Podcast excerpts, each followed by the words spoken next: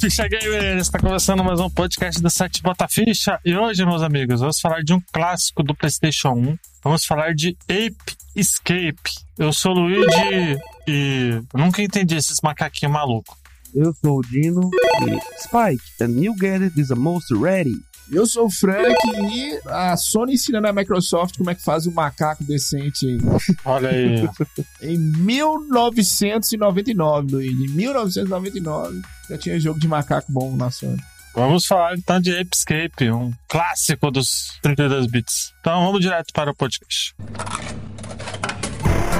Aumenta o volume do seu fone porque começa agora. Bom,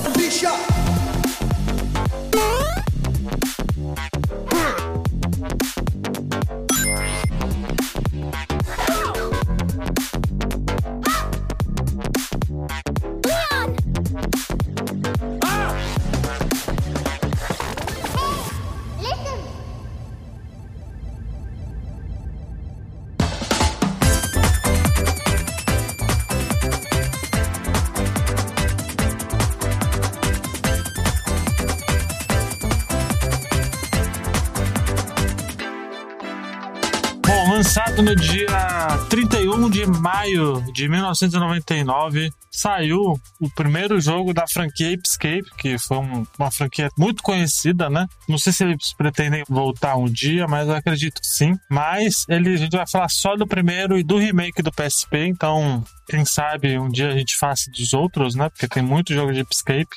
Né? Mas foi lançado em dia 31 de maio de 1999, publicado pela Sony né? E desenvolvido pela Japan Studio, né? Que é uma empresa first party da Sony, que, pra quem não sabe, a Japan Studio fez Pokuroko, fez Patapom. Patapom, Gravity Rush, e também fez aquele jogo maravilhoso chamado Kinak. Só que não, né? É, achei que você ia falar do Patapom, que era maravilhoso. Eu gosto do Knack, velho. Eu gosto muito. Ah, eles estão desenvolvendo junto com a Bluepoint, desenvolveram, né, junto com a Bluepoint, o remake de Demon Souls também, que é o último jogo aí grande. Então, é uma empresa bem grande lá, no, lá na Sony, né? Quem é o expert aqui de Apescape é o nosso assinante lá do PicPay, o Dino, né? O Dino que é fãzaço, ele falou, ó, vamos gravar isso aí, senão eu, eu paro de ser assinante, hein? Eu falei, então vamos, vamos deixar anotado. Então a gente tá falando finalmente de Escape. Deixa eu perguntar, esse foi o primeiro jogo que teve o sistema de DualShock do PlayStation ou não? Se ele foi o primeiro, eu não vou saber dizer pra você.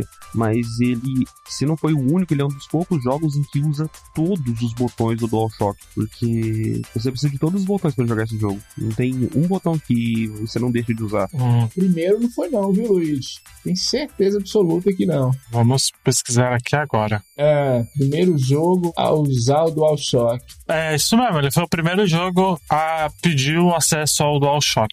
Que é obrigatório, né? Porque o DualShock, pra quem não sabe, é os analógicos do controle, né? Assim, Atenção, quem está editando, tire a merda que eu falei. Porque, pera aí, eu acho... não, é que no caso que o. Você quer dizer obrigatório, né? Porque se você pegava e apertava o botãozinho do analog lá, e você conseguia usar o DualShock em qualquer jogo normal. Mas acho que ele pode ter sido sim o primeiro, então. A, de como padrão você precisar do, do DualShock. Não só o DualShock, você podia usar o Dual Analog. Ah, não, tá vendo, ó? Ele foi o primeiro obrigatório, Luiz. Mas aqui Ah, é então. Crash Bandicoot 2. Por isso que eu, eu, eu falei isso, ó. Em 96. Não, 97, Crash Bandicoot. Que o DualShock é uma resposta Ao sistema de do- vibração. No 64, né? O analógico e o sistema de vibração do 64. E o Escape é de 99, por isso que eu tô falando isso. Ele, Ah, ele tá. foi o primeiro obrigatório. Você não Obrigatório. consegue. É isso. Ah, agora sim. Porque o, o Crash 2 de 97 já usava o DualShock. Ah, né? tá. Tomb Raider 3, Spyro, Tekken 3 que nós gravamos. É porque, se eu não me engano, o, o Apescape, ele usa a câmera, né, do segundo analógico pra jogar, né? Que ele já é uma evolução muito Opa, grande, opa, né? opa, calma, peraí. Calma, Como? Luigi. Hum. Calma, calma, calma. Ele não usava o segundo analógico pra mover a câmera? Não, nada disso. O Escape, inclusive, ele é um jogo que ele é totalmente diferente da jogabilidade dele. O segundo analógico é pras armas. A câmera dele, você usa o R1 pra você estar sempre voltando pro personagem. Ah, Deixa eu só deixar claro pro ouvinte aqui: o Escape é o primeiro jogo obrigatório a usar o DualShock. Isso. Então, se você tivesse um Play 1 e tivesse um controle normal do Play 1 que não era o DualShock, você não conseguiria jogar o, o Escape. Inclusive né? mostra o aviso lá, quando você acaba de colocar o disco lá, ele já aparece lá que DualShock Require lá. Isso. A tecnologia do DualShock é de final de 96 e início de 97. uhum. É, inclusive antes dele tinha saído o Dual Analog, que é basicamente o DualShock, só que sem o controle de vibração.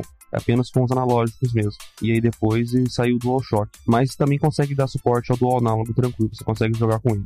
ah, tá. E como funciona a jogabilidade do Escape? Ele é um jogo que é um plataforminha, né? Isso. Ele é um 3D plataforma, só que ele brilha muito, né? É na jogabilidade dele, que é onde eu tenho crítica na versão de PSP. Porque o jogo, você, quando você procurar o macaco para você capturar, você não precisa estar sempre vendo o macaco. Se você sabe para onde ele foi, você só vira a arma para onde ele está indo. E você usa um analógico com movimentação e o outro analógico para mexer com as armas. Então, basicamente, o objetivo principal é capturar os macacos. E aí dentro tem um potezinho simples. Uhum. Além disso, também, ele é um jogo muito bonito, cara. Com um cenário muito bonito, eu acho. Não sei Não, você. ele é, ele é maravilhoso. Até pra época. Ele é maravilhoso. É, Ele é final de geração, né? Então acho que o máximo do console tá ali, Uhum. sem sombra de dúvida. Também concordo. Ele é um jogo que eu tenho, assim, aquela coisa da referência da Nintendo, né? Que nem a gente tava falando antes em off, né, Fran? Sobre ele tá usando o 3D mesmo em si, Aham. porque você pega ele aquele ambiente, que nem o próprio Mario 64, que é que nem se você estivesse dentro de um domo circular e ele monta um mapa dentro daquilo lá. E aí você caminha por aquele mapa lá. Que foram poucos jogos do Play 1 que fizeram isso com maestria. Uhum. Isso. O lançamento do Play 1 já foi muito bom, mas o, o lançamento do Nintendo 64 e com o Mario 64 de título, que saiu dois anos depois do lançamento do Play 1, estourou cabeças. E mesmo o Play 1 ele não estava conseguindo fazer com maestria o que o 64 fazia. Claro, o 64 é um hardware superior, né? Apesar de ser de cartucho, mas dizem que aí a galera que entende é processador, essas coisas, parece que do 64 é superior. Sim. E o Escape, pra mim, e é bom que o Dino fale isso também, pra mim é o que mais assim se assemelha ao, ao Mario Você se 64. aproxima, né? É no sentido de você andar em 360 graus, Luiz. Com muitas aspas, atenção ouvinte, estão fazendo aspas. Aquele mundo livre, Uhum. sabe? Aquele cenário livre dentro daquela limitação, claro que não era é mundo aberto, mundo livre, né? Mas. E é um jogo também que lembra muito os jogos da Nintendo, né, cara? Assim, a diversão. Não sei, velho. Não sei vocês. E outra coisa que a gente tem que falar. Não era essa pegada que tava fazendo sucesso, não. A galera queria a temática dos jogos mais adultos, né? Sim. Nós gravamos um episódio aí do Tekken, Luiz, a importância do Tekken pro PlayStation e os outros jogos também, Medalha de Honra, Drive, outros jogos Resident, né? Também. é, Resident Evil, né? E é um jogo de 99, cara. Então, eu acho que ele foi prejudicado pelo ano de lançamento dele, né? E é um jogo maravilhoso. Atenção você ouvinte, jogue o Escape que é muito bom. Uhum. E outro jogo que eu acho que se assemelha também com Mario 64 é o Croc, né? Também. Também essa pegada, né? O Croc, verdade, o Croc, sim. Mas o Croc, ele não era exclusivo. Saiu pro Sega Saturn também, É, né? né? Mas o Escape é o jogo exclusivo, assim, que, porra, é muito bom, velho. Muito bonito. Muito bom, né? E ele tem várias arminhas, né? Ali, né? Sim, Tem a espada, tem a redezinha, porque o negócio desse jogo, como o Dino falou, é capturar os macaquinhos, né? Uhum. Aí eu vou pegar até sim. abrir aqui o meu pra poder falar pra vocês. São oito armas que ele tem, tá? E mais ou menos assim, a cada três fases você libera uma arma diferente. Que é justamente aquela fala que eu peguei e falei no início lá, é o que a Nathalie fala pra você toda vez que tem uma arminha nova. Entendeu? Então ali você já começa com a espada e a rede. Né, que a espada é basicamente você poder matar os inimigos e também dar uma pancada no macaco. E atordoar, né? E dar uma pancada no macaco. Ele fica fugindo, né? É, porque o macaco você não mata ele, o macaco você só pega e dá uma pancada pra atordoar ele só e depois capturar. Os primeiros eles são facinhos. Já outros tem uns que bate você, outros atira, outros solta bomba, é, lança míssil e assim vai. Aí depois você tem um satélite que é você poder localizar os macacos. Aí você libera depois um estilingue, né? Pra você poder não só atirar nos inimigos, mas também é ativar alguns botões que estão em difícil acesso. Tem um bambolê que faz aumentar a sua velocidade. Tem como se fosse um remo que faz você pegar e voar. Um carrinho de controle remoto para você poder acessar lugares também que você não consegue. E aí ele acessa para você. E por último, que é a última arma do jogo, você libera lá no finalzinho, que é como se fosse um soco. É tipo uma aquelas luvinhas que tem nos desenhos, sabe? Assim, o personagem do desenho vai lá. Aperta e vai tipo uma e ela- mola. isso, né? bem longe, isso mesmo. Ela pega nos lugares, tem uns lugares do jogo que você só consegue acessar com ela, que é basicamente fica meio brilhando diferente a tela e é lá que você estoura aquele lugar pra você poder entrar. Uhum. E assim, eu vejo esse jogo como um dos poucos Metroidvania 3D que deram certo, porque você não precisa pegar todos os macacos e tem algumas fases que não tem como você pegar todos os macacos se você não tiver o equipamento correto. Uhum. Então, é, o objetivo principal em si do jogo é capturar os macacos. Capturar o vilão e passar os chefões é objetivo secundário, que é consequência de às vezes você ter que passar. Mas o objetivo principal é capturar macaco. Então, na primeira fase, ele já te mostra que tem quatro macacos. Você precisa de três para poder passar, só que tem um quarto macaco que não tem como você pegar. E você só vai pegar ele quando você tiver o remo lá na frente, você vai voltar para aquela fase para pegar. E aí dá all clear naquela fase. Uhum. Qual que é a dos macacos na história? Por que, que tem um monte de macaco maluco? o que que acontece? O Spectre, que é o vilão, né? É um macaco branco. Ele era um macaco dentro do Monkey Park. E então ele consegue um capacete que aumenta as habilidades cerebrais dele. Hum, Aí ele fica malzão, entendeu? Se revolta com os humanos. E solta todos os macacos do Monkey Park. eu dando- também me revoltaria também com os humanos. Aí ele pega e dá esses chapéus também pros macacos do Monkey Park, solta eles e eles vão tudo pro laboratório do professor. Que eu não me lembro o nome do professor. Acho que tá. Ele fica escrito lá, em toda fase de treinamento mostra o nome dele lá. Mas em letra de mão que eu nem, nem sei ler aquele negócio lá direito. Uhum. Ele pega. Ele vai pra lá e o Spike e o Butch estão indo pro laboratório do professor. Quando ele chega lá, isso tudo, gente, é, é o filminho inicial. Quando você vai iniciar o jogo, mostra esse, esse filminho. Então não é nada assim de. Ai meu Deus, spoiler. Pro plot também não é lá essas coisas. É, ele pega, chega lá e o professor tinha acabado de criar uma máquina do tempo. Então o Spectre ativa a máquina do tempo. Todos os macacos, o Spike e o Butch entram pra dentro da máquina do tempo. E é por isso que você tem as fases ao longo das eras. Entendeu? Esse primeiro mundo, né? Que tem três fases. Hum, ah, por isso que tem um dinossauro, né? Por exemplo. Isso. Você tá lá na, na pré-história. Tanto Ah. é que, se você olhar na primeira fase, você vai ver que um foguete caiu na montanha, tá preso na montanha ali, em cima, entendeu? Onde tem aqueles macacos. Foi aqueles quatro macacos lá. Então, você tem que, na verdade, corrigindo a história ao longo das fases, capturando esses macacos. Né? E a rede não é qualquer rede, é uma rede especial. Quando você captura, o macaco se teletransporta na hora. Uhum. Só uma curiosidade que me aconteceu pessoalmente. A primeira vez que eu vi o Episcape, eu achei que era uma continuação ou uma versão em dois do Congoscape. Não sei se vocês já jogaram Ah, no, no Super Congoscape. Nintendo. Não, que jogo que é esse? Mas Ah, como que é fica Congo State? clássico. Congoscape é a temática de macaco e é um jogo da antiga Data East, né? Que é maravilhoso, pré-histórico também. E essa parte específica da história, nós achávamos que era, né? Mas não tem nada a ver. O Cube Scraper lembrou bastante até, velho. Nossa. É, lembra, lembra demais. Adorava Congoscape e o Episcape também. Ah, deixa eu perguntar. O, o Mario 64 a gente sabe que foi uma, uma revolução muito grande e tudo. Ele tem muitos elementos até de, de Mario, né? Assim, tirando as arminhas, né? Sim. Ele tem eh, os- o elemento dele poder nadar na água, né? Que tem o, o oxigênio, né? Tem o sanguezinho também, que é os cookies, né? Que você vai coletando. Uhum.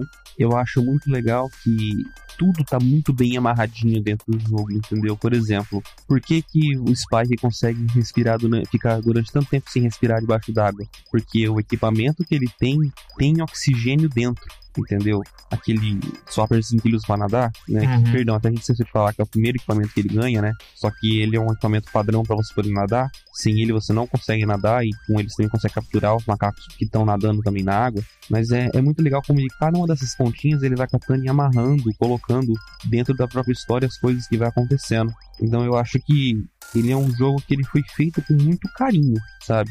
Não foi só um jogo poder catar e vender o DualShock. Ele foi feito com muito carinho esse jogo. Não, não, eu acho assim, o, o DualShock é só um detalhe que na época poderia atrapalhar algumas pessoas, porque era difícil você ter um DualShock. Uhum. Quem já tinha um PlayStation era difícil, era caro. Mas assim, tem outros jogos que tentaram ser o Mario 64 eles ficaram até melhores, e aí eu cito Banjo-Kazooie e Banjo-Tooie, Hum. né? E o, o Conker's Bad Fur Day também. Só que o Conker's é de 2001. Mas o Banjo-Kazooie e o Banjo-Tooie, eles conseguem... Eles seriam o Mario 64 2, assim, eu vejo nesse sentido. Porém, eles têm um problema que é o seguinte, que você é obrigado a coletar coisas, né? Uhum. Você é obrigado, ele é muito colecaton, assim, Uhum. eles exageram muito nessa parte do, do colecaton. E o Episcape, não, cara, ele te dá mais uma, uma liberdade, igual Sim. você falou, a Metroidvania que deu certo. Você precisa fazer algumas coisas que são obrigatórias, mas você consegue, não se torna cansativo. Não, E o. Donkey Kong 64 foi um- um- uma tristeza, não. né? É, atenção ouvinte, por que, que eu sempre tô comparando com os jogos do Nintendo 64, que foram os jogos que exploraram essa questão. O Nintendo 64 parece que tudo era 3D, Eu acho que o que mais tinha no 64 era, era esses coletatom, né, né? mano? Tudo era 3D no Sim. 64. Isso aí, Não acredito. é eu. muita coisa. Não, é esses Mas- jogos de aventura, plataforma 3D, né? Sim, era a cara do Nintendo 64 que acho que era o que mais tinha. Sim. Isso. E tem uma coisa interessante, você falou de coletar, ele tem só um coletável no jogo que são as medalhas. E as medalhas elas não estão lá à toa, é pra você catar e liberar os minigames. Eu, gente, eu acho tão incrível o que, que esses caras fizeram dentro desse disco, porque o Escape pesa uns 300 mega. Dentro de 300 mega eles colocaram todas as fases e mais três jogos minigames que são divertidos pra caramba. Ele só libera se pegar as medalhas, então acaba que te incentiva eu vou pegar as medalhas porque eu quero liberar os outros jogos que estão dentro do disco. É, as medalhas que você fala é aqueles medalhão, né?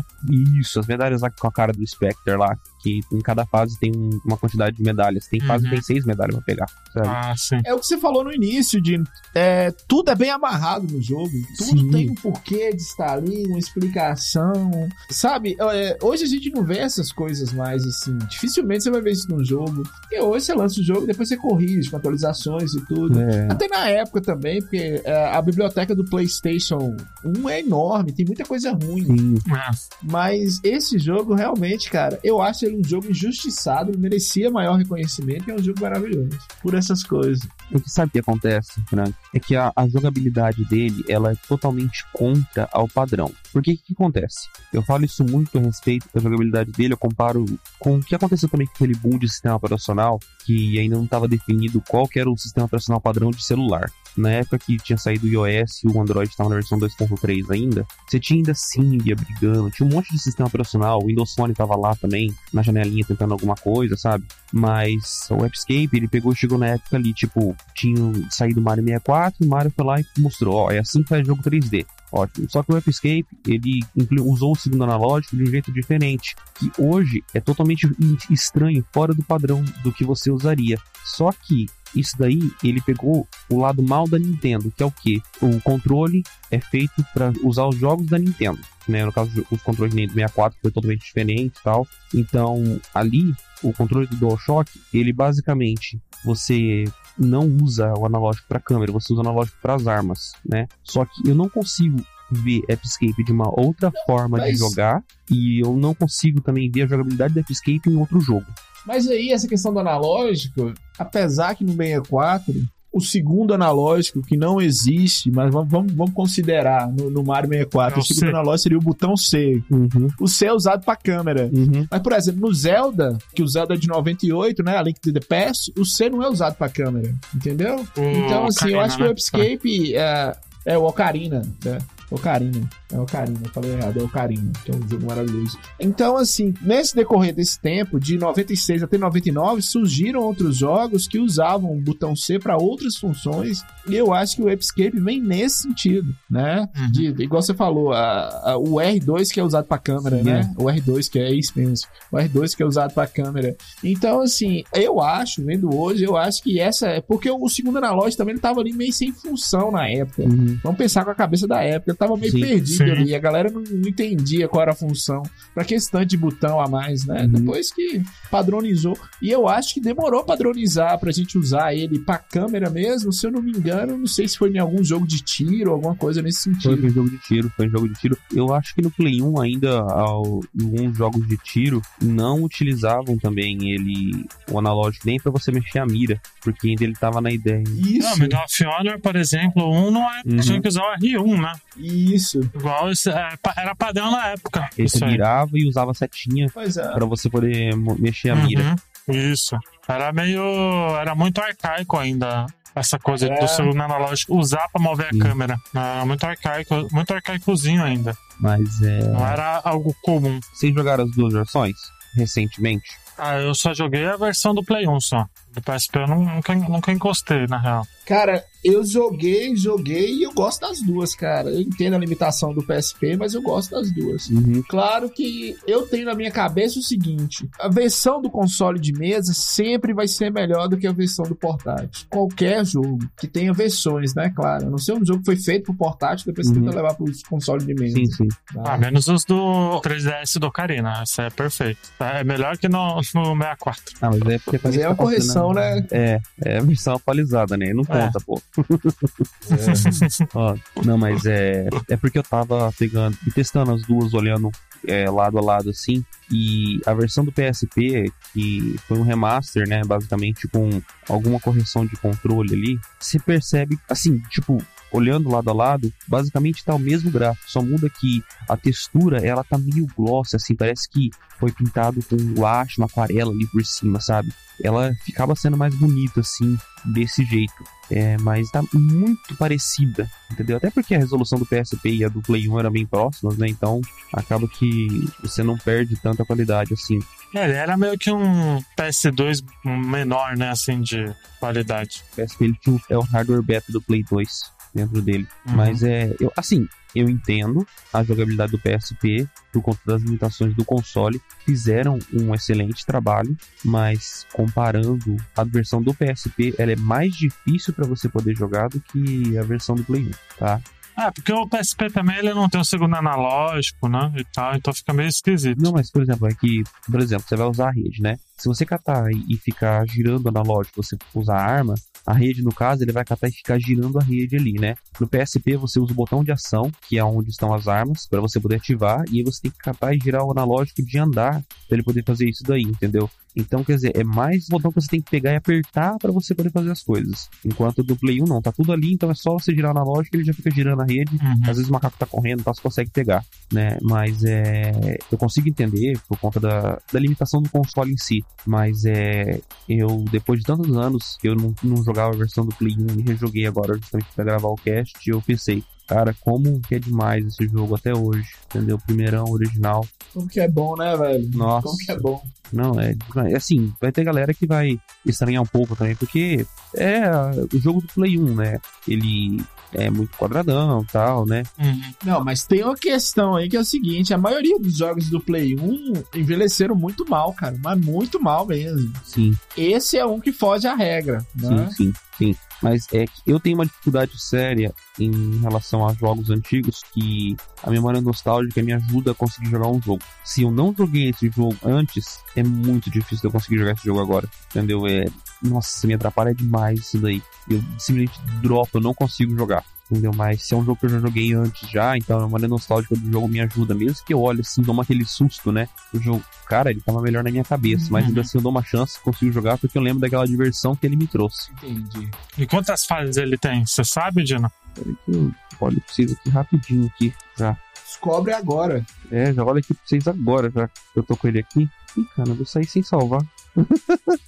Porque ele tem três horas, assim, se você for jogar na sabendo a localização dos bichinhos, É, né, dos macaquinhos, Hum, ele tem umas três horas de duração, né? Então, Uhum. ele é um jogo de plataforma, ele até que ele é um jogo bem longuinho, né? Eu acho. Assim, é que na verdade você tem que considerar que muito disso aí é você pegando e voltando pra pegar os macacos que você não pegou antes. Uhum. Mas se você pegar ali o gameplay corrido direto, só pegando o necessário só, eu acho que vai ali umas duas horas e pouco, sabe? Não é muito longo, não. Uhum. Mas ele é um, um jogo excelente. Poder jogar. Eu, a única coisa que eu não fiz no jogo Hum. foi pegar e fazer aqueles time trial lá que eles pedem poder fazer. Então eu sempre zero o jogo com 80 e tantos por cento. Porque eu não faço aquele negócio, uma coisa chata pra caramba.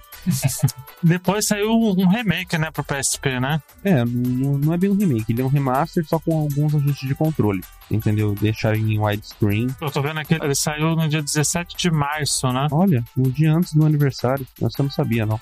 17 de março de 2005, nasceu Escape on the Loose, que é o fala que é remaster, remake, acho que tanto faz como tanto fez, né? Ele dá uma, uma adaptada pro PSP, né? O que, que ele tem de mais de diferente, assim, comparado ao do Play 1, assim? 19, peraí, 20, 22, isso. São 22 fases, tá? Ah, tem É, que 22. sendo que 20 são obrigatórias. Porque tem duas fases especiais, que é a fase do Jake lá, que eu acho elas bem chatas. Eu só faço elas depois. O Jake, pra quem não sabe, é o amiguinho do, do Spike, É. né? E né, eu falei Butch, gente, porque é o que eu escutava no Play 1, gente. Eu juro pra vocês, eu escutava Butch. eu, eu não escutava a Nathalie falando bonitinho daquele jeito lá, eu escutava falando um bagulho mó zoado. E eu não sei nem por que, que era zoado daquele jeito lá. Mas eu escutava daquele jeito. ai, ai.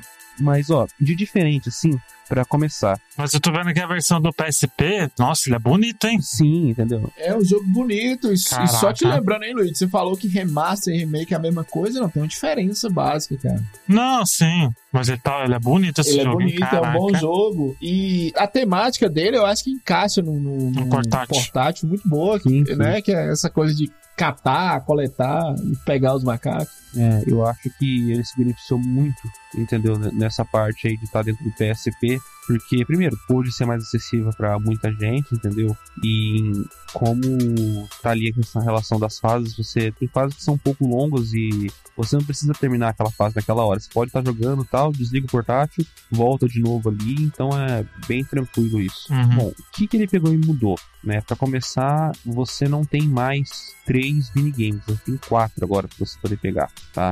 E, que o último lá é o Jake Attacks lá, que é bem chatinho até, mas todos os minigames mudaram, entendeu? Seja poder fazer adaptação pro, pro portátil, ou seja porque quiseram mudar o estilo do minigame, porque os minigames que você tinha eram três.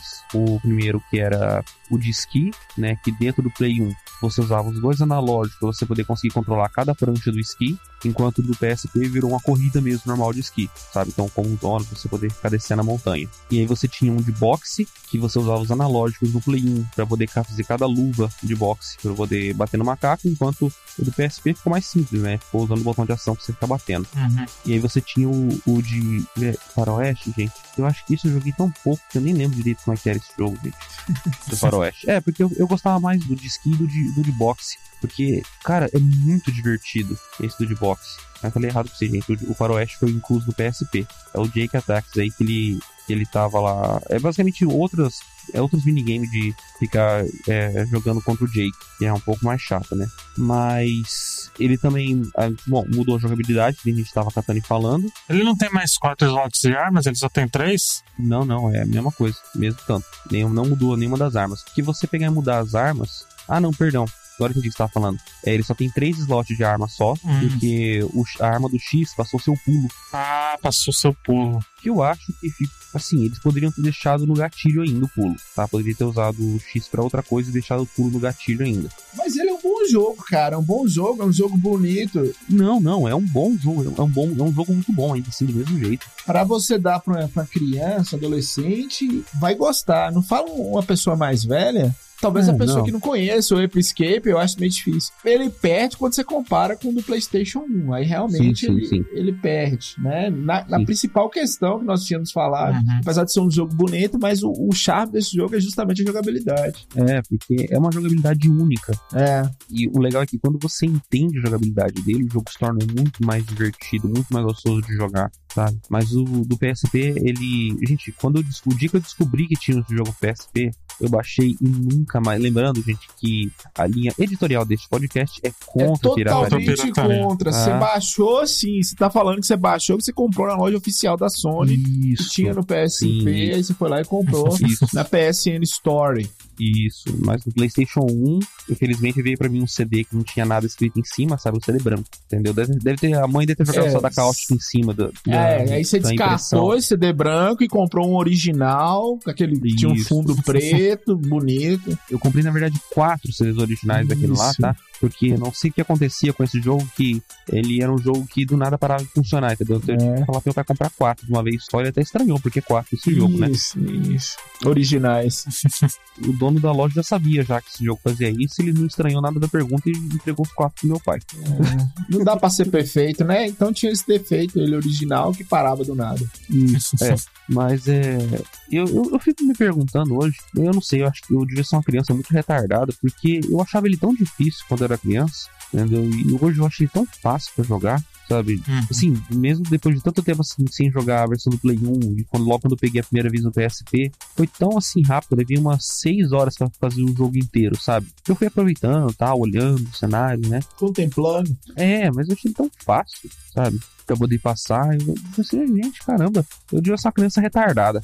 é, porque tudo quanto é jogo que eu jogava antes eu achava difícil. Eu vou jogar hoje, depois de tantos anos sem mexer. E, nossa, eu achava que era mais difícil esse troço. Ele não é difícil, acho que ele é, ele é meio que longo, porque você tem que ficar voltando as fases, tá? Acho que aí você tem essa impressão de, de dificuldade. Não, mas é porque era difícil mesmo. Eu achava difícil porque, por exemplo, é, você pegar e usar o reminho pra voar, né? Uhum. Tinha algumas coisas. Ah, é, nossa, verdade. Eu de falar isso daí, eu esqueci, tava até esquecendo de falar. O jeito que ele pega e te apresenta as armas. Por quê? Ele pega, você vai passar uma, passa uma fase, aí chega a fase que vai te apresentar a arma. A primeira arminha é a redinha, né? Você pega a primeira fase lá, é- tem a espada e a rede. Aí você entende o gameplay básico do jogo. Tanto é que não tem como você morrer a não ser por bicho. Até, tipo, tem um ponto lá que você deveria cair, mas o Spike não cai naquele lugar. Entendeu? Que é um campo aberto assim, mas o jogo não deixa você cair. Entendeu? Ele tá te mostrando o gameplay básico. Aí, quando vai entrar na segunda fase, a Natalie fala que tem uma nova arminha pra você, e aí você vai pra sessão de treinamento, onde é um ambiente controlado, né? Que é interessante que ele te apresenta aquele campo enorme, aquele domo, para você selecionar as fases, que é como se fosse um ambiente de inteligência artificial. Inclusive, tem uma personagem que é uma inteligência artificial, né? Então você é teletransportado para lá, que é um lugar tipo num vácuo do tempo, que aí você consegue selecionar a fase, passar por treinamentos, ir pros minigames e salvar o jogo. Aí você vai entrar lá, você entra numa outra sessão que é um ambiente controlado de treinamento. E lá você não pode morrer de jeito nenhum, não tem como você morrer. Você não tem é, nenhum cookie de vida, e também, mesmo se você ficar debaixo d'água até esgotar oxigênio, você não morre também. É justamente o ambiente você poder treinar. Uhum. Aí você passou, você cumpriu o objetivo de treinamento, você vai para a fase. Aquela fase lá depois do treinamento, ela é voltada para você poder aprender a utilizar o equipamento dentro da fase mesmo. No início é um tutorial, né? Um tutorial gigante. É, então, aí depois que você pegou e passou, você vai para a próxima fase, aí essa fase ela te incentiva o quê? A você utilizar os equipamentos que você já tinha e o equipamento novo. E ele segue nessa linha com todas as fases. Então, quando você tá lá em cima, você tá com todas as armas habilitadas, você naturalmente domina todas elas e você tem ponto que você tem que pular, você tem que voar, você tem que correr, sabe? E, e dentro de uma única fase só. E tipo, você faz isso naturalmente quando você para pra analisar, tipo, cara, que coisa complicada que eu acabei de fazer. Porque você dominou a jogabilidade ao longo do jogo, entendeu? Naturalmente. Então eu acho que o game design desse jogo é incrível. De novo, ele foi feito com muito carinho esse jogo. Uhum. É, porque normalmente quando é assim, dependendo do. Se você pegar um jogo mediano, eles, você não consegue dominar o jogo assim, Não. né? Tipo, porque realmente o game design não, não vale a pena, mas esse game design dele é muito honesto, assim, sabe? Nesse sentido. Uhum. Toda vez que você morre, você entende que a culpa foi sua. É que você foi burro, entendeu? Uhum. Você morreu ali porque você foi besta, porque você não prestou atenção, porque os inimigos, eles sempre te dão, eles dão aquele time assim de que ele vai atacar você, entendeu? Então você percebe que ele vai te atacar. Então dá tempo pra você pegar e trocar de arma e usar o botão pra se defender. Uhum. Inclusive, a troca de armas ela é tão importante que o botão select do controle, ele já abre direto pra, pra você poder trocar de arma já dentro do teu Um arsenal. menuzinho, né? Porque você apertar Start, ele mostra lá os botões do PlayStation e cada um deles faz uma coisa. Uhum. E o botão do triângulo seria para você poder trocar de arma dentro do menu. Mas se você apertar o Select, ele vai direto para essa função de troca de arma. E eu não sei quanto a vocês, mas logo quando você pegava, colocava o disco do PlayStation, passava primeiro por mim, aí mostrava lá aquela musiquinha de produçãozinha lá, tan, tan, tan, do Start, sabe? Aí tinha lá o, o Spike pulando duas vezes e bater na rede do macaco, né? Eu fazia isso. Quando eu queria pegar e capturar um macaco no Play 1, eu saía correndo assim, dava um pulo duplo e apertava a rede para capturar o macaco do mesmo jeito que fazia no filminho. O nível do vício da criança. Pois é, deixa eu perguntar. Hum. Vocês acham que vale a pena falar dos jogos de Play 2 ou não? Porque teve, além desses jogos, teve mais dois jogos, né, da série principal, né? Que foi o Escape 2 e 3, né? Pra mim, é, assim, o Escape 3 ele foi uma. O pessoal reclama muito dele, fala que foi ruim. Eu, particularmente, não joguei o 3. E o 2 eu joguei só um pouco, só porque eu acho que não deveria nem ter tido um segundo jogo assim, sabe? Porque eu acho que é tão fechadinho tudo que acontece, entendeu? Que ter continuações, eu acho que pra história em si não tem sentido. Mas os spin-offs é, é legal, entendeu? Os spin-offs que tem com ele.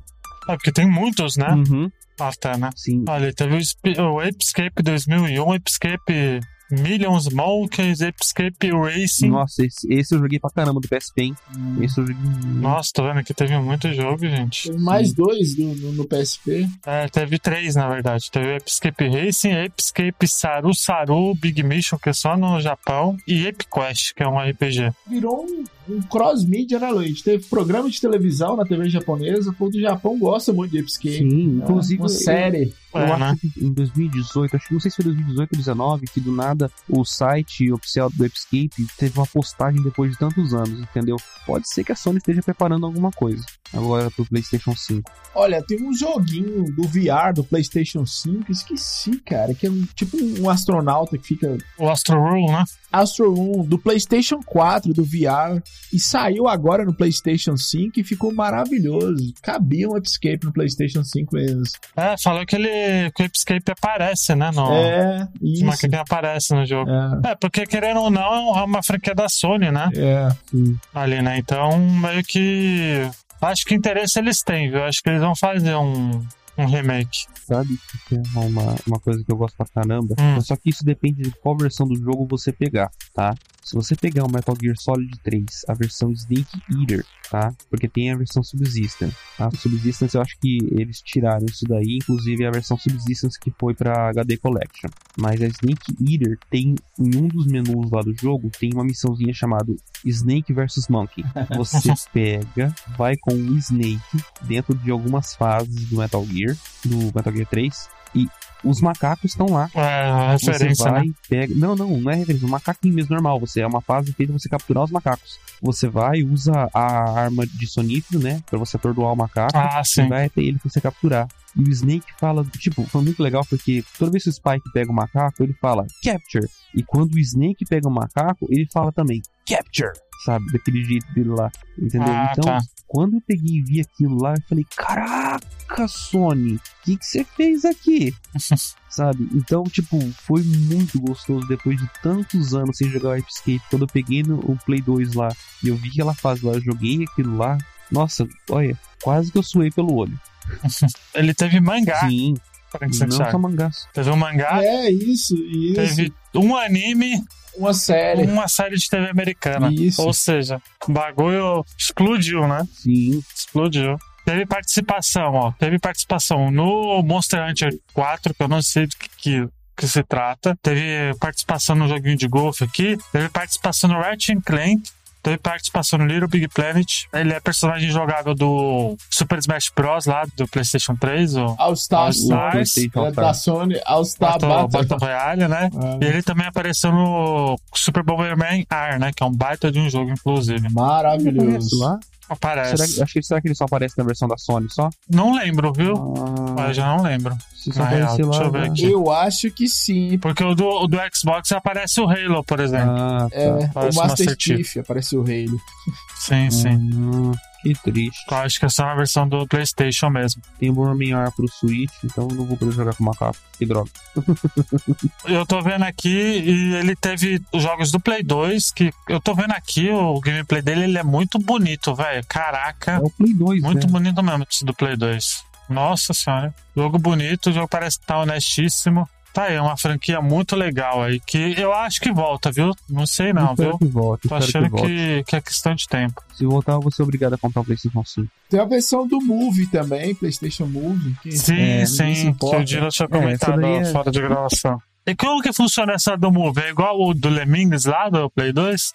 É um do Lemingas que você tem que capturar os Lemingas, né? É, basicamente você tá usando um move pra você capturar os macacos como fosse a rede, né? E o navigation pra você andar. É que nem se você estivesse usando, jogando mesmo com o Nintendo Wii. É. Entendeu? Eu acho que ele perde muito da essência do Escape. Uhum. O legal dele não é você capturar macaco, o legal é você capturar o macaco na jogabilidade do Escape. Que acaba que, pra quem tá entrando agora, é um desafio muito novo e diferente pra poder jogar, sabe? Ah, nossa, eu tô vendo aqui tem abertura em anime. Tem, nossa. Sim, é completo. Caraca, olha aí. Caraca, quem diria? Ah, tô vendo aqui é. É como se fosse um VRzinho, não tem. Você não tem a visão do Spike, né? Uhum. É só a, a arminha. Nossa, que esquisito. É, eu achei meio zoado isso daí. Em vez da Sony tá aí fazer um novo remaster do primeiro jogo, ou então um quarto jogo da série pro PlayStation 3, não, fez isso daí. Ela deveria ter feito um, remaster do primeiro jogo pro Vita e pro PlayStation 3. Que aí pelo menos o Vita usar os dois analógicos certinho, que nem no Play 1. Como a gente tá vivendo numa época muito de nostalgia, né, e tal, muitos jogos antigos voltando, acho que Escape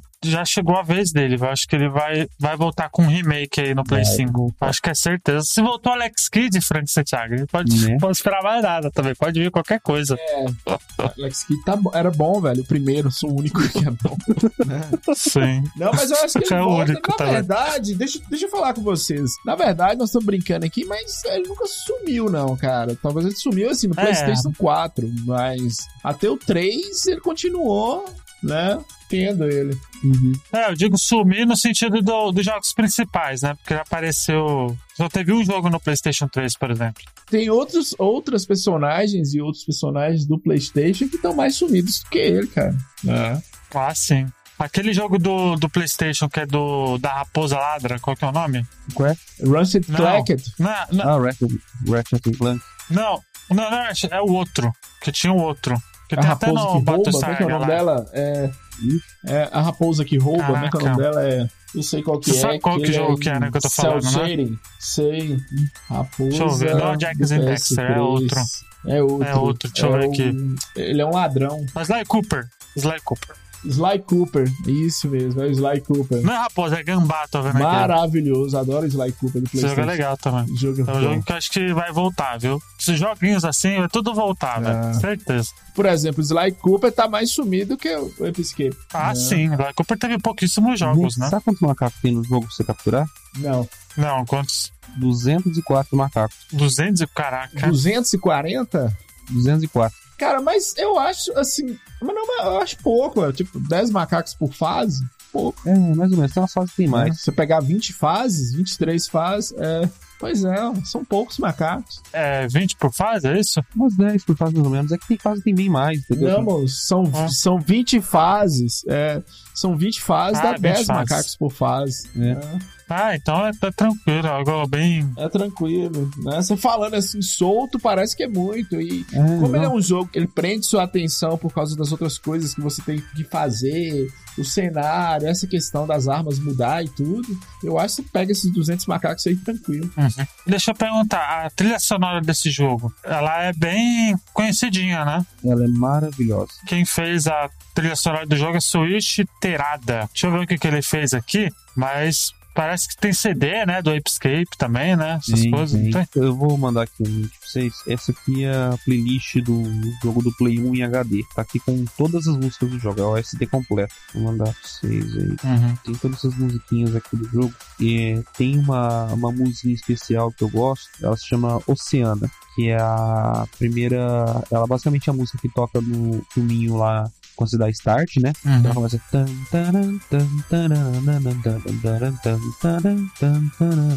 Essa música aí, ela mostra numa fase. Tem uma fase que você joga que tá ela, que é uma fase de praia e tal. É uma música bem alegre, te lembra muito praia mesmo. É uma música muito gostosa. Que às vezes eu pego e entro naquela fase lá, capturo os macacos dali do início e fico ali naquela parte, só ficar escutando só a musiquinha só. Porque é muito gostoso. Uma coisa legal é que o- a música no jogo ela vai mudando, né? Sim. Dependendo de como você vai fazer as coisas, né? cada fase é muito única as músicas dela. Tem uma fase mesmo, quando é a primeira fase que você entra no tempo presente, né? Você tá na cidade. No início da fase não tem som nenhum, tipo, não tem música, só tem só som ambiente só, né? Uhum. Pra dizer o quê? Que a fase de verdade não começou ainda. E aí quando você abre a tampa do esgoto que você entra, aí começa a música da fase. E é muito legal isso daí. Entendeu? Aí você vê que. Isso traz outra característica do jogo também, que é a imersão, né, cara? É um jogo Sim. bem imersivo. A trilha sonora, o cenário, a fase. Ah, sim. ele conversa tudo muito, muito, muito bem amarrado. Sabe? Você pega, você toca uma música assim, você já te remete naquela fase e você lembra que, nossa, tem tudo muito a ver, sabe? O jeito dela, a música, ela, ela conversa muito com você quando você tá jogando. É, ele parece. Eu não joguei muito ele, na real, no PlayStation. Eu joguei bem pouco, joguei uns 20 anos atrás. Uhum. né? Então, eu, eu tenho memória zero desse jogo. Né? Eu, eu lembro de algumas coisas assim. Eu joguei muito pouco do PSP também, Uhum. mas ele, ele parece um jogo bem honesto. Vocês acham que é um dos melhores jogos de plataforma 3D que tem? Sim. Ou não? Olha, que tem, pode ser. Da geração, na com na época que eu certeza, tô cara. falando. Não, da época sim, da época sim. Uhum. Você falou que tem, eu achei que era no geral. Não, é Mas da da época, com certeza, cara, com certeza. Né? Da geração. Eu coloco ele junto com o Mario 64, os dois Banjo Uhum. e E o Conker's Conker. Bad Fur Day, que apesar, é, apesar daquela loucura toda, é um, um jogo honesto, plataforma 3D. E eu coloco ele à frente de outros, outros jogos do Nintendo 64, por exemplo, Donkey Kong, cara. Uhum. Donkey Kong 64 não chega nem aos pés dele. Donkey Kong não conta, né? Porque o Donkey Kong, É. muitos jogos ficam à frente dele, né, Franco? O do 64. Não, sim, sim. É porque o Donkey Kong e os caras da Rare tiveram uma atenção muito grande com ele, uma dedicação muito grande. Achava que ia ser um sucesso, só colocaram coisas demais. E o Episcape podia cair nessa, nesse erro, nessa armadilha de Sim, colocar muita coisa, entendeu? sim, é, não, é muito bem dosado Uhum. cada uma das coisas, Que- sabe? É, por exemplo, o próprio Banjo, que eu já falei, o Banjo é maravilhoso, é um jogo excelente, mas às vezes cansa. Um dia a gente faz cast do Banjo. É, o fator replay do Banjo, ele, ele dura ali uma, duas vezes, três no máximo, porque você vai cansar justamente dessa questão do colecaton que eu falei. No Episcape, não, cara. O fator replay do Episcape eu considero maravilhoso, né? Não sei vocês. Uhum. E não, teve uma vez que eu acabei de zerar o jogo no PSP, eu fui lá e, ah, vou dar new game aqui. E fechei outro slot do jogo 100% também. É, 85% lá por causa do quick time lá que tem que fazer, sabe? Mas é, passar, fui lá e fiz tudo de novo. Capturei todos os macacos, peguei todas as medalhas, tudo. De novo, é uma delícia. Sabe, você vai, você consegue pegar e acabar de jogar e querer jogar de novo. Porque ele não é nada. Não é nada forçado nele. Tudo tá funcionando muito bem ali dentro do jogo. Uhum. Bom, então vamos as notas, gente? Vamos para as notas, então. Eu vou deixar o Dino por último, já que ele é participação especial. Só um adendo só. Hum, pode falar, pode falar. Cada macaquinho tem sua própria personalidade e seu nome, tá? Sabia disso? Ah, é? Tá, olha aí, legal. Tem os níveis dele também. É quando você pega e entra lá no, no álbum dos macacos dos inimigos, tem lá. Aí você vê as personalidades dos macacos. Tem uns que são bem mauzão mesmo, que fica com fundo preto, sabe? Tem aqueles lá geralmente que te atira míssil em você e tem metralhadora. Gente, macaco é metralhadora. E ó. atenção, atenção, ouvinte. Parece perfumaria, mas não é. Isso demonstra o cuidado na criação do jogo. Parece perfumaria, é boa. perfumaria no sentido assim de colocar coisas desnecessárias no jogo demais, entendeu? Tem Ah, alguns jogos que são feitos com tanto carinho que eles se atentam a esses detalhes. É, porque essa personalidade reflete dentro do jogo. Porque você vê que tem macaco que ele tá ali só de boa, fica distraído mesmo, é fácil você pegar. Tem macaco que você chega, tipo, uma distância de. Às vezes você chegou no cenário, ele já sabe que você tá ali. E alguns macacos, eles estão longe de você, mas eles sabem que você tá ali e tá te atacando. Tá atirando em você, tá jogando coisa em você. Toda essa parte da personalidade é muda o teu gameplay na hora. ah, isso é bacana, hein? Bem bacana. Não sabia disso, não. Porque tem informação, Rogerinho. Bom, Frank, por favor, quantas fichas de 0 a 5? Cara, é 10, né? Não vou nem- 10, tá bom, é maravilhoso, envelheceu bem, o que é difícil no PlayStation 1. Bons jogos, foi prejudicado porque existiam outras coisas na época. Não tô falando em outras coisas iguais a ele, mas tô falando que poucas coisas ficaram tão boas quanto ele nessa temática 3D plataforma. Tô falando outros jogos de luta ou de tiro, que era uma coisa nova, né? Os FPS estavam começando, como a gente os conhece hoje Uhum. Né? Outros tipos de jogos, mas é um jogo maravilhoso. Atenção, você ouvinte jogue. A linha editorial desse podcast é contra a pirataria, mas hoje é muito fácil você encontrá-lo, tá bom? É isso. Isso aí. E você, Dino? Eu não vou dar nota porque eu não joguei muito, então. A última vez que eu joguei foi 20 anos atrás. Então, então por favor, Dino, quantas fichas de 0 a 5 você dá? Apesar que eu já sei quantas fichas você vai dar, mas por favor, quantas fichas de 0 a 5 você dá pra Escape 1? Não. Eu vou te surpreender. Hum. Eu vou dar quatro fichas e meia pra ele, Olha aí. tá? Porque eu não posso pegar e deixar é, Pô, toda... Dinho, você tá traindo o movimento. Não, não, eu não posso pegar e deixar é, é, o meu preciosismo pegar e falar. Porque assim, ele envelheceu bem, mas quem pegar pra jogar vai sentir dificuldade com a qualidade gráfica dele, porque é um jogo de Play 1, então hoje em dia a gente já tá na geração Play 5 já, entendeu? Você pegar um jogo de PlayStation 1 pra você poder jogar, é, seja até no monitor de notebook, que não é muito grande, entendeu? Você vai sentir uma certa dificuldade de visualização. Se você pegar pra jogar no celular, fica até mais fácil. Mas é por conta disso daí e por conta da versão do PSP, entendo o downgrade que teve que ser feito em relação à jogabilidade, por conta do console. Mas uma ficou muito linda e a outra perdeu a jogabilidade. Se tivesse como jogar o gráfico do PSP pra dentro da versão do Play 1, seria 5 Ô, fichas Dino, tá?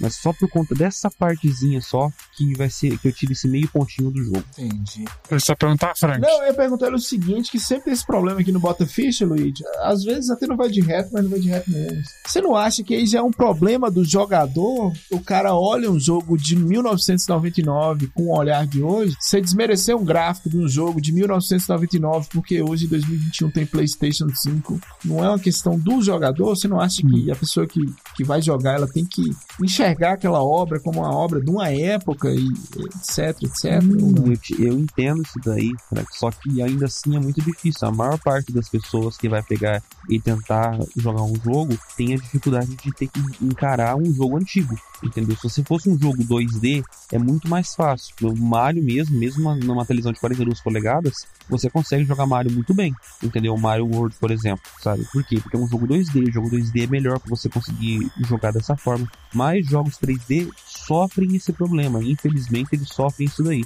Se tivesse como remasterizar a versão de Play 1, colocar um gráfico melhor na versão de Play 1, para você pegar aquela jogabilidade, aquele jogo lá, e qualidade gráfica melhor, estaria perfeito. Mas infelizmente não tem como isso daí. Eu acho, e aí eu vou pegar o gancho que o Luigi falou, assim, claro, é opinião, cada um.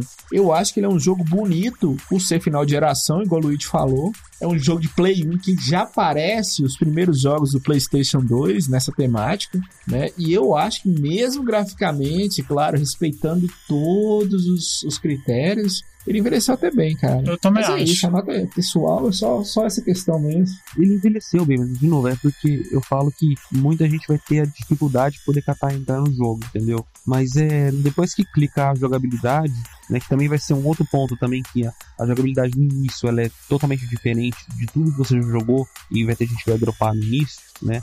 Mas na hora que clicar, aí acabou, você consegue. Não, tá bom, eu vou dar cinco fichas no jogo que não adianta, Olha, eu não consigo, Olha, eu não consigo. eu gosto muito desse jogo. Olha, É, eu não consigo, eu não consigo, eu gosto muito. Não, eu só, tô, eu só tô te falando isso, não é nem pra você mudar a sua nota, não, Dino e Luigi. é porque eu gosto, eu gosto muito desse jogo. Você não tem noção, Frank. É, eu sei, mas tô falando no sentido seguinte, que eu vejo a galera, mesmo a galera nerd e tudo, eles conseguem assistir um filme antigo, por exemplo, o Batman de 1997, ou um Batman mais antigo de 92. Os caras conseguem ler uns quadrinhos ou ver uma série, mas os caras têm uma dificuldade pra pra enxergar jogos como frutos de uma época, entendeu? Mesmo que tá no meio, é sempre isso. Então, assim, é um bom jogo. Atenção, ouvinte, jogue, conheça. É um bom jogo, um jogo bonito. Mesmo do PlayStation 1, primeirão. Não é um bom jogo, é um ótimo, Ótimo jogo. É. Mas eu acho que assim, se fosse pra tirar nota de alguma coisa, talvez seria só o, o fato da câmera e tal. Mas até aí, mano, foda-se, tá a câmera tá muito boa, então, tipo, ok, sabe? Se o segundo analógico fizesse falta, se estragasse pra mover a câmera e tal, aí tudo bem, mas não, não faz. Mas é porque a câmera dele é aquele negócio que eu tinha falado. Você não precisa estar vendo o macaco sempre. Só precisa saber pra onde ele tá indo e onde você tá indo. Porque se você tá indo pra um lugar e o macaco passou por você, você manda a arma pro lado onde o macaco tá indo. Por isso que o segundo analógico usa arma. Então, por exemplo, você tá andando reto e o macaco passou por você, você só pega e manda o analógico pro lado onde ele tá indo. E aí ele já automaticamente o Spike vai virar é, a rede pra aquele lado. Entendeu? Pra capturar o macaco. Então, é uma questão só de você entender a jogabilidade, porque aquele ponto lá de você estar apertando o botão pra você estar sempre posicionando a câmera por trás do Spike, é só quando você tem que catar e fazer alguma coisa assim, tipo algum movimento de virada uma vez em 360, sabe? Porque geralmente a câmera tá sempre acompanhando o Spike. Entendi. Bom, então, ô, Frank, por favor, fale do Vai de Retro aí pra galera, por favor. Cara, voltamos com o Vai de Retro. Acredito que amanhã já tem episódio. Só datar pro ouvinte, hoje é dia 31 de janeiro. A ideia é a gente voltar no dia 1 de fevereiro. Né? Tá tudo bem, Vai de Reto tá bacana. Tem PicPay no Vai de Reto. Se você ouve Vai de Reto, gosta, nos apoia no PicPay. E também tem PicPay aqui no Bota Ficha, tá bom? Nos apoia aqui Isso aí, picpay.me. .me, procura lá o Bota Ficha, nos apoia, o Bota Ficha tá crescendo. E esse ano, Luigi, Bota Ficha vem com tudo, viu? Ano passado já foi bom. Ó pra você ver, ó, na sexta-feira nós gravamos com um ouvinte da Nova Zelândia e hoje nós estamos gravando com um ouvinte de Portugal, né? Qual o podcast que faz isso pros ouvintes? Só o Bota Ficha. Então, assim, é, estamos internacional e 2021 é o nosso ano. Procure o Bota Ficha nas redes sociais, tá bom? É só digitar Bota Ficha no Facebook, Instagram, Twitter, nós estamos lá. Episódios semanais, muita coisa no Bota Ficha. É, que mais? Vai vir o Bota Ficha News aí que eu tô enrolando, mas são notícias games. Fora isso, tem o Insônia, tem o Nihon Quest. Bota Ficha tá voltando com tudo. Isso aí.